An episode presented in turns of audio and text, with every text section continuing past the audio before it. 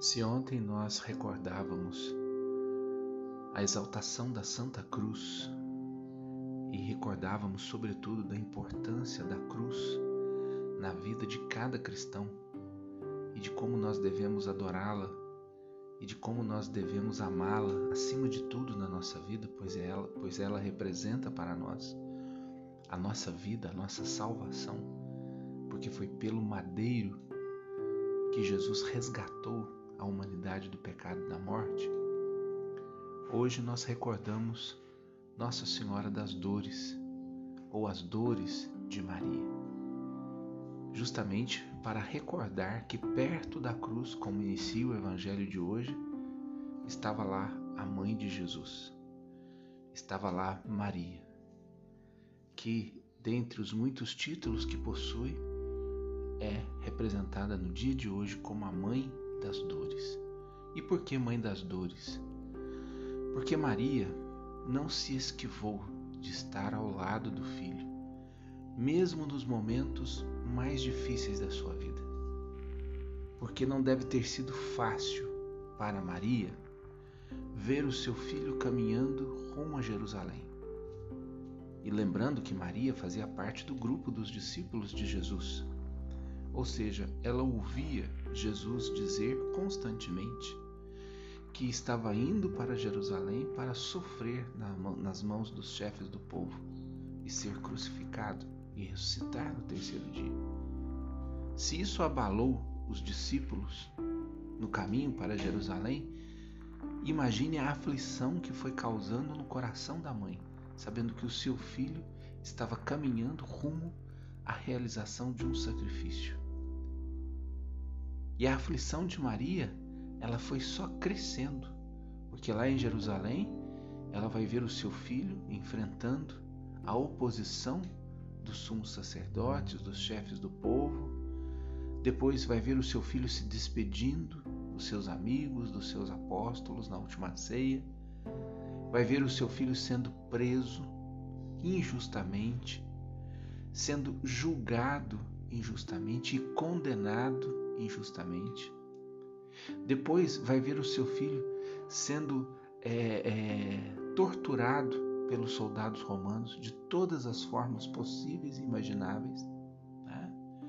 Vai ver o seu filho sendo coroado de espinhos e carregando a sua pesada cruz até o Calvário. E no caminho do Calvário, ela vai contemplar o seu filho sendo humilhado, porque lá no caminho do Calvário, o que Jesus recebeu foi totalmente o contrário daquilo que ele deu ao longo de toda a sua vida. Jesus deu paz, amor, perdão, misericórdia. Mas no caminho do Calvário, Jesus recebeu humilhação, bofetadas, cusparadas. Jesus recebeu ali o descaso de todos aqueles que ele amava. Mas o pior ainda estava por vir, porque lá em cima, no Gólgota, quando Jesus depositou a cruz no chão, nela ele foi pregado, diferentemente dos outros que foram amarrados na cruz. Jesus foi crucificado, Jesus foi pregado, a forma mais cruel de assassinato que existia na época. E ali Jesus foi levantado, e gota a gota ele foi perdendo o seu sangue. Gota a gota ele foi perdendo a sua vida e Maria estava ali, perto da cruz, diz-nos o Evangelho. Maria estava ali perto de Jesus. Ela não se esquivou. Ela não o abandonou. Ela esteve ao lado dele. E até mesmo no momento mais difícil, que quando foi o seu filho expirou e pela última vez pronunciou uma palavra e morreu, quando ele foi descido da cruz, ele foi colocado nos braços da mãe foi colocado nos braços de Maria antes de ser sepultado. E Maria ainda fez o trajeto do sepulcro de Jesus, levando seu filho para ser guardado até o momento da ressurreição. O que nos diz toda essa trajetória de Maria? O que nos fala todos esses gestos de Maria? Algo talvez que transcende a nossa realidade humana, mas que ao mesmo tempo nos chama ao exercício da piedade, da fé, ao exercício, sobretudo, da nossa confiança no Deus de misericórdia e no Deus de amor. Pois é, nesse mesmo, esse mesmo, pois esse mesmo Deus, aliás, né, foi quem sustentou Maria ao longo de todo esse caminho de dor, ao longo de todo esse caminho de sofrimento. Se não houvesse nenhum sentido para a dor e para o sofrimento de Maria, talvez ela tivesse rasgado as suas vestes. Talvez ela se tivesse se desesperado, talvez ela tivesse deixado para trás aquela dor, aquele sofrimento e tivesse se derramado em lágrimas e na revolta teria se voltado contra tudo aquilo que estava acontecendo. Maria foi paciente, sofreu, mas foi paciente. Maria esteve aflita, mas não perdeu a esperança. Maria deve ter doído muito profundamente em seu coração tudo aquilo que estava acontecendo, mas ao mesmo tempo o seu coração estava repleto de amor, porque o coração do filho estava repleto de amor.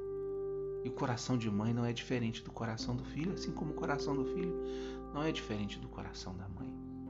Então, ali, perto da cruz, Maria é um sinal de esperança para todos nós, um sinal de fortaleza, de fé plena. E é por isso que hoje nós pedimos a intercessão de Nossa Senhora das Dores para todas as dores que nós vivemos, que todos nós que estamos nesse caminho, né, que estamos atrás de Jesus, que somos discípulos de Jesus e que abraçamos a cruz com Ele, todos nós também enfrentamos momentos difíceis, todos nós também enfrentamos momentos de dor, também enfrentamos aflições, angústias, enfrentamos muitas vezes aquilo que é antinatural, como o caso de uma mãe ter que sepultar o seu filho e vice-versa, mas em todos esses momentos, Maria nos ensina que pela fé nós seremos mais do que vencedores em Cristo Jesus. E é nisso que nós devemos crer, e é nessa verdade que nós devemos nos apegar para que o desespero, para que a dor não sufoque a vida plena que Deus quer para cada um de nós. Maria, Mãe das Dores, interceda por cada um de nós. Interceda por cada homem, por cada mulher. Interceda pela humanidade sofredora, para que a dor de cada um em Jesus Cristo possa encontrar sentido e possa ser objeto de salvação e de redenção.